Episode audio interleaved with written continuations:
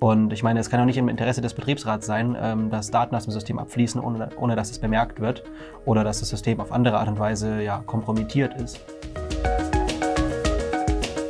Nur wir reden ja hier vom Serverbereich, wo es ja auch äh, nicht damit getan ist, das Windows mal eben wieder zu installieren, sondern ja. äh, meine Datenbank ist weg. Mhm. Und dann kannst du bei den meisten Firmen auch einpacken.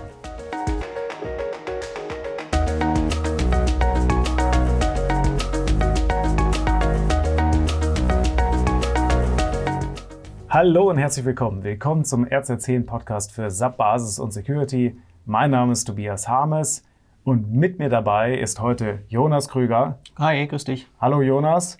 Wir haben uns überlegt, wir wollen heute mal darüber sprechen. Äh, ja, das Jahr 2019 geht zu Ende und ähm, wir wollten mal darüber sprechen, was ist denn so die effizienteste und beste Art, die wir dieses Jahr auch wieder erlebt haben, wie man ein SAP-System an die Wand setzen kann? Oh ja, da haben wir einiges gesehen dieses Mal. Also dieses ähm, wir hatten uns erst überlegt, ja, machen wir jetzt hier irgendwie was äh, Security Awareness oder ähm, erklären wir, wie es funktioniert. Aber das machen wir das ganze Jahr. Und äh, darum haben wir uns überlegt, heute sprechen wir mal darüber, was haben wir so für beeindruckende Beispiele gesehen? Sozusagen Bad Practices. Bad Practices, ja, ist heute. Bad Practices ist der Hashtag diesmal. Jonas, äh, was ist denn dein Highlight äh, dieses Jahr gewesen oder, oder eins der Highlights, ja? Also eins meiner Highlights auf jeden Fall äh, aus dem Bereich der Protokollierung, Nachvollziehbarkeit. Ähm, da habe ich dieses Jahr einiges erlebt von Systemen, die überhaupt nicht protokolliert wurden. Ähm, also ich denke da zum Beispiel an das äh, Security Audit Log, was nicht aktiviert ist. Ähm, wenn dann später einmal auffällt, dass im System irgendwas nicht gepasst hat, dann hat man nicht mal die Möglichkeit nachzuvollziehen, seit wann zum Beispiel eine Störung schon besteht oder wie das Ausmaß von dem Sicherheitsvorfall eventuell ist. Ähm, also ja, wenn die Protokollierung einfach überhaupt nicht genutzt wird, SAP bietet ja genug Logs und Protokollierungsmöglichkeiten an. Wenn die nicht benutzt werden, dann ist es schon wirklich ähm, ja, schwierig, Nachvollziehbarkeit oder auch eine Erkennung von ähm, Vorfällen erstmal hinzubekommen. Ja gut, äh, jetzt, ähm, wenn ich jetzt Betriebsrat bin, sage ich ja erstmal, mit dem Protokoll können ja meine Leute überwacht werden. Ja gut, ähm, dafür ist das Protokoll halt nicht gedacht und da muss man halt auch regeln im Unternehmen, wie das Protokoll verwendet wird. Das heißt, wer das bekommt und zu welchem Zweck das ausgewertet werden darf. Und ich meine, es kann auch nicht im Interesse des Betriebsrats sein, ähm, dass Daten aus dem System abfließen, ohne, ohne dass es bemerkt wird oder dass das System auf andere Art und Weise ja kompromittiert ist. Jetzt äh, zieht das natürlich ja auch Performance. Ne? Performance mhm. und das kostet Speicherplatz. Naja, gut, also das ist ja heutzutage, sage ich mal, Speicherplatz der Größenordnung, über die wir hier sprechen, ist jetzt normalerweise nicht das Problem. Ähm, und die Performance beispielsweise vom Security Audit Log, die ist sehr gering. Also da haben wir bisher keine Auswirkungen oder keine problematischen Auswirkungen auch gehabt bei, bei größeren Systemen. Ähm, das war bisher kein Problem. Na gut, ich merke schon, äh, du bist ein Fan vom Protokollieren. Da führt kein Weg dran vorbei. Es führt keinen Weg dann vorbei. Offensichtlich ja schon für einige Unternehmen. Ja, gut. Gut. Äh, ich habe eins, ähm, und zwar ähm, Backup, Backup nicht testen. Ich habe, äh, ja, es, es gibt ein schön, Dauerbrenner. Bei unseren äh, Admins hängt ein schönes Schild äh, an der Wand, ja. Ähm, kein Backup, kein Mitleid. Ich glaube, es ist von der CT. Großartiger Spruch. Mhm. Nur nicht, wenn es mich gerade trifft.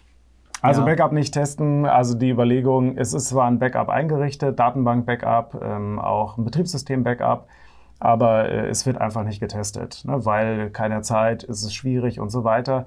Es wird nicht mal die Gelegenheit genutzt, äh, das ähm, zu testen, wenn ich zum Beispiel eine Systemkopie mache, um mhm. einen Refresh vom Q-System zu machen.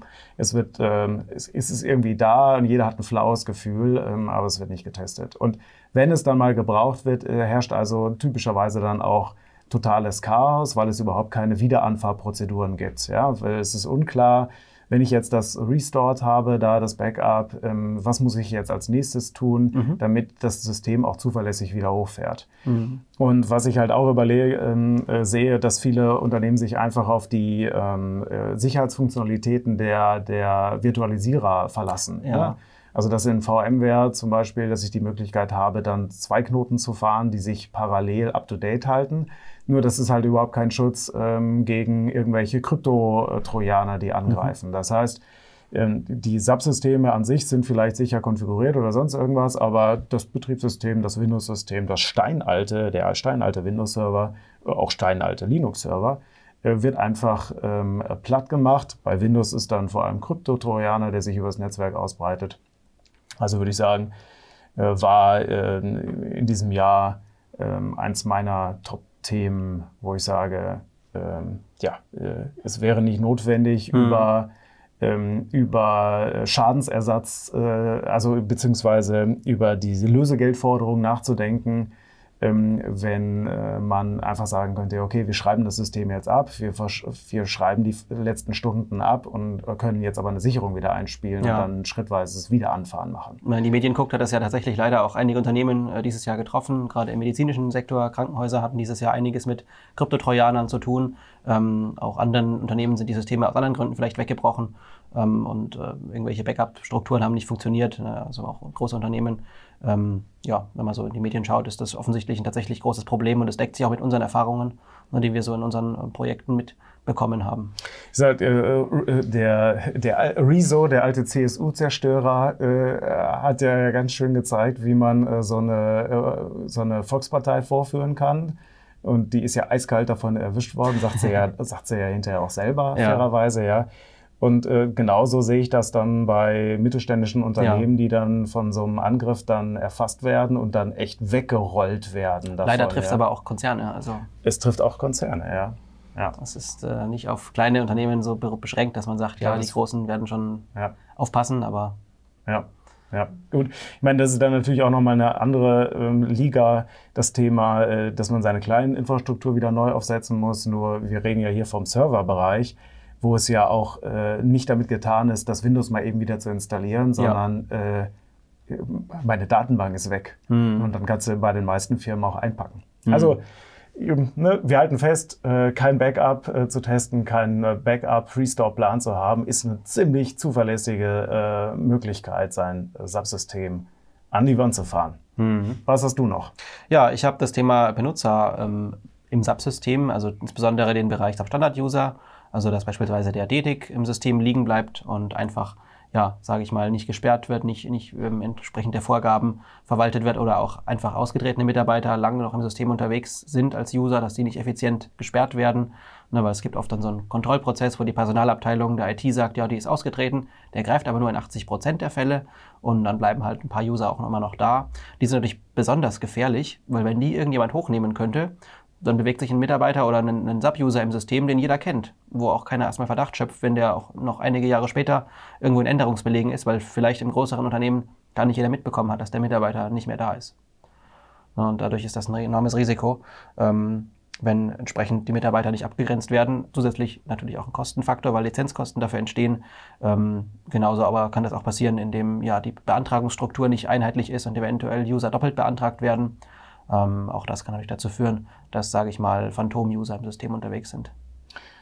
Okay, also wenn ich einfach alles so liegen lasse und nicht aufräume. Ja. ja? Ich meine, ja. ein, irgendeine Art von Prozess, das ist ja wahrscheinlich schon die erste Stufe, aber wenn ich so richtig effizient das Geld äh, rausschmeißen will, ähm, ja, und, und ähm, ja, Chaos stiften möchte, dann lasse ich einfach alte User liegen. Genau, einfach immer nur neu anlegen und sich um die bestehenden überhaupt nicht mehr kümmern. Okay, und die sind dann auch immer schön in der Lizenzvermessung drin ja, und dafür darf dann auch Cash bezahlt werden.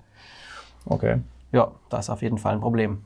Ja, gut, so kann man dann auch die Betriebskosten noch freundlicherweise steigern. Mhm. Ja, äh, was hatte ich mir noch mitgebracht? In, äh, Never Change a Running System. Mhm. Äh, auch eine, wir sind hier nur bei äh, phrasendreschen.com. Ja? ja, Never Change a Running System. Was meine ich damit? Effiziente Möglichkeit, sein Subsystem äh, gegen die Wand zu fahren, ist natürlich keine Updates machen. Oh ja, Sicherheitsupdates. Das Sicherheitsupdates. Liebling also, Sicherheitsexperten. Äh, mit der Begründung Never Change Running System. Es ist natürlich klar, wenn ich jetzt irgendwelche Updates einspiele, dann kann mal was nicht funktionieren. Muss man ja, testen und, und sowas. Dann sollte man sich einen Prozess für ausdenken. Ja, äh, das ist ja Konzept. Also es geht ja darum, wie kann man sauber gegen die Wand fahren. Also am besten nicht patchen und einfach darauf warten, bis irgendjemand die Daten mitnimmt. Mhm. SAP sagt selber, ähm, es ist die meisten Probleme, die irgendwie entstehen, wo es jetzt irgendwie äh, großen Krach gibt, sind Probleme, die sie bereits gefixt haben. Natürlich gibt es da mal irgendwelche ähm, Sicherheitslücken, äh, die wirklich schwerwiegend ist, wo es dann vielleicht zwei, drei Tage dauert, bis da ein Update für da ist. Aber eigentlich, also vom Gefühl her, hat SAP das mit dem Patchen echt im Griff. Ja, die ja. sind da auf Zack. Da sieht man ja bei dem Subsecurity Highlight vielleicht des Jahres 10K Blaze ähm, genau, ne? Das ist ja eine Lücke, die auch von SAP von schon länger vorher auch gepatcht worden Jahre. wäre. Ja. Vor zehn Jahren, ne? vor zehn Jahren haben sie da schon Hilfestellungen für gegeben, wie man das verhindert. Und Ähm, da gibt es halt großes Trara, dass da jetzt plötzlich irgendwelche Gateways hops genommen worden sind. Und was ist eigentlich das große Drama?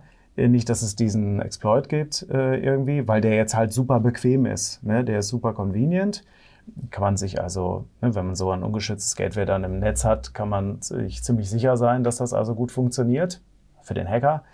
Ähm, äh, das ist so, sondern dass es die halt immer noch gibt. Ja. ja. Wobei, fairerweise, dann sage ich auch wieder, naja, ähm, man muss halt auch, man muss es auch lesen, ne? man muss es irgendwie mitbekommen. Aber die SAP hat ja auch schon Maßnahmen gegriffen, dass jetzt also Neuinstallationen ähm, sehr viel mehr Sicherheitsmaßnahmen per Default eingestellt haben, also Security by Default. Mhm, ja. Also wäre vielleicht auch äh, eine Lessons learned, keine Neuinstallation vornehmen, weil die sind dann zu sicher. ja. Tja, ja, ich das wäre ein, ein, eine gute Methode auch. Also es, es ist immer wieder so, äh, oder ich, ich, ich kriege es immer wieder mit und ich kenne sogar von mir, dass ich mal denke, boah, dieses Windows-Update, das will ich jetzt nicht machen, das geht wieder alles kaputt. Never change a running system, aber es nützt mir halt auch nichts, wenn ich dann hinter den Kryptotrojaner drauf habe. Und beim Subsystem äh, wäre das dann tatsächlich, dass ich Einbrecher im Subsystem habe, die äh, mir da Dinge rausklauen oder das Ding stilllegen, weil es tatsächlich dann Sicherheitslücken gibt, wo Leute von außen darüber dann eindringen können mhm. und das ausnutzen können. Ja. ja. Und äh, mit der Begründung, dass man den Betrieb halt nicht gefährden will. Ne? Aber dann muss, müssen halt Wartungsfenster dafür geschaffen werden. Mhm. Ja. Was hast du noch?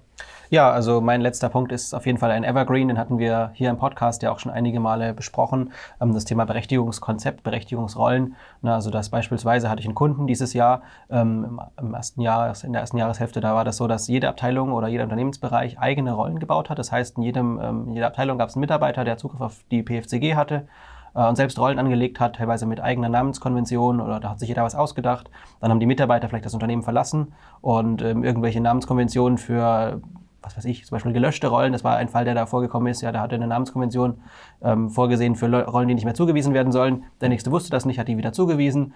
Also ähm, ziemlicher Wildwuchs, ja, und auch der Überblick ging halt verloren. Hm, die Mitarbeiter wussten dann auch gar nicht mehr, wenn irgendwo eine Berechtigung fehlt, wo baue ich die denn jetzt ein, damit die ähm, an der richtigen Stelle landet, weil einfach die Anzahl der Rollen so unübersichtlich ist ähm, und auch die Rollen verschiedentlich aufgebaut waren, manche mit Menü, manche ohne Menü ähm, oder ähnliches. Also es war kreatives Chaos. Absolut.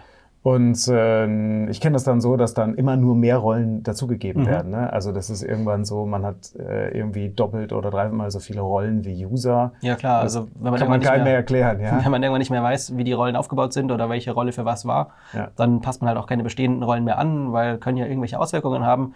Und so kam es dann auch, dass bei meinem Kundenunternehmen damals halt tatsächlich neue Rollen angelegt worden sind, jedes Mal, wenn irgendeine Berechtigung benötigt worden ist. Und ähm, das ist natürlich auch nicht Ziel der Sache. Kannst du gleich, kannst du eigentlich auch wieder drüber schreiben, dann am Ende, ne? die gleichen Berechtigungen, die haben. Ja. Also der Evergreen. Gut. Äh, ich habe ähm, äh, Standard-Profilparameter behalten. Oh. Ähm, also, dass ich mein Subsystem äh, betreibe, es funktioniert. Ne? Also vielleicht auch wieder ein bisschen Never Change a Running System, ja, aber da ging es ja um Updates. Mhm. In diesem Fall darum, dass man äh, die Parametrisierung des Subsystems ja äh, nicht verändert. Mhm. Ähm, es, sie funktioniert ja. Vielleicht, äh, ich ändere mal die Anzahl meiner Workprozesse oder sonst irgendetwas. Ja. Aber ich gucke mal nicht nach den äh, sicherheitsrelevanten Parametern. Ja. Vielleicht sogar nicht mal nach den performance-relevanten Parametern. Ja? Also es gibt da ähm, gerade also teilweise gibt es da alte Einstellungen, die sich negativ auf die Performance mhm. auswirken. Mhm. Das heißt also, die Leute ziehen dann zum Beispiel mit ihrem Subsystem auf neuere Hardware, auf aktuellere Hardware, kriegen aber gar nicht mit, dass sie von ihren Profilparametern, weil irgendjemand die manuell super justiert hat, ähm, in Wirklichkeit schlechte Performance haben, weil dem Subsystem sozusagen per Profilparameter gesagt wird, ey, bloß nicht schneller werden. Mhm. Ne, bloß nicht schneller werden, weil es ist ja noch irgendeine Datenbank mit bei mir drauf oder sonst irgendetwas. Ja. Also so absurde Konfigurationen, wo die Leute sich dann wundern, boah, ich habe jetzt hier ne Kiwi, kill it with, hard, äh, kill it with iron, ja, äh, töte es mit, mit Hardware sozusagen, ja. Ähm, habe ich jetzt gemacht, aber das Subsystem wird nicht schneller. Ja, ja? das ist natürlich echt ärgerlich. Und äh, dass man das prüft und natürlich die ganzen security-relevanten Parameter oder ne, wenn wir jetzt hier in unserem Style bleiben, bloß nichts ändern. Ja, das ist eine sichere Möglichkeit, wie dann Leute auch zuverlässig dann äh, im System landen. Ne? Das mhm. fängt ja an dann bei diesem Substar-User, der ja. automatisch angelegt ja. wird, der dann nicht entwertet wird und die Leute sich mit dem Passwort Pass, P-A-S-S, äh, äh, anmelden können ähm, über zu, naja gut, das kennt man immer noch mal, ne, so Passwortlänge oder so. Mhm. Ähm, aber es gibt ganz viele, ganz viele Parameter und einer der Kollegen hat mir gesagt, dass er beim Kunden war, wo er über 100 Profilparameter manuell geändert hat. Okay. auf einer Systemlinie, ähm, die security-relevant waren. Ja? Okay, also das ist natürlich da, heftig. da steckt schon äh, einiges an Potenzial drin. Ja, ja gut, das ist natürlich so ein bisschen auch das Risiko, wenn man das System mal neu aufsetzt oder irgendwie eine Migration oder sowas macht, dass man dann vergisst, das wieder einzustellen. Also kann sich ja auch mal eine Abweichung einschleichen, deswegen. Ja, und es gibt mit neuen Releases viele neue Profilparameter, die genau auf das Thema Sicherheit einzahlen. Mhm. Also wo SAP jetzt äh, auch nicht oder sich, sich nicht jeder das, äh, das Rad neu erfinden muss, wo, sondern wo es halt viele nützliche Parameter gibt, äh, die mir helfen können. Ich muss halt nur zusehen, dass ich die irgendwie dann auch teste und so einbaue, dass äh, nicht alles gegen, gegen die Wand fährt. Also ich ja. verstehe Worst Practice, einfach sich darüber keine Gedanken machen, es nicht nutzen. Der Worst Practice ist äh, keine Gedanken machen und äh, einfach so alles lassen, wie es ist. Ja. Ja, ähm, ja ich. Äh, hast du noch was auf der Liste? Nee, ich denke nicht. Ich also, glaube, einen, einen hätte ich noch. Ah ja, echt? Einen äh, hätte ich noch und zwar dann habe ich auch eben, äh, nicht eben, habe ich äh, vor ein paar Tagen einen Blogbeitrag noch zugeschrieben. Und zwar, wie einfach man eigentlich aus dem Subsystem Geld klauen kann. Stimmt, das war ein cooler Beitrag. Und ähm, da, äh, das würde ich ähm, vielleicht euch nochmal empfehlen, so wenn ihr noch was zu lesen haben wollt.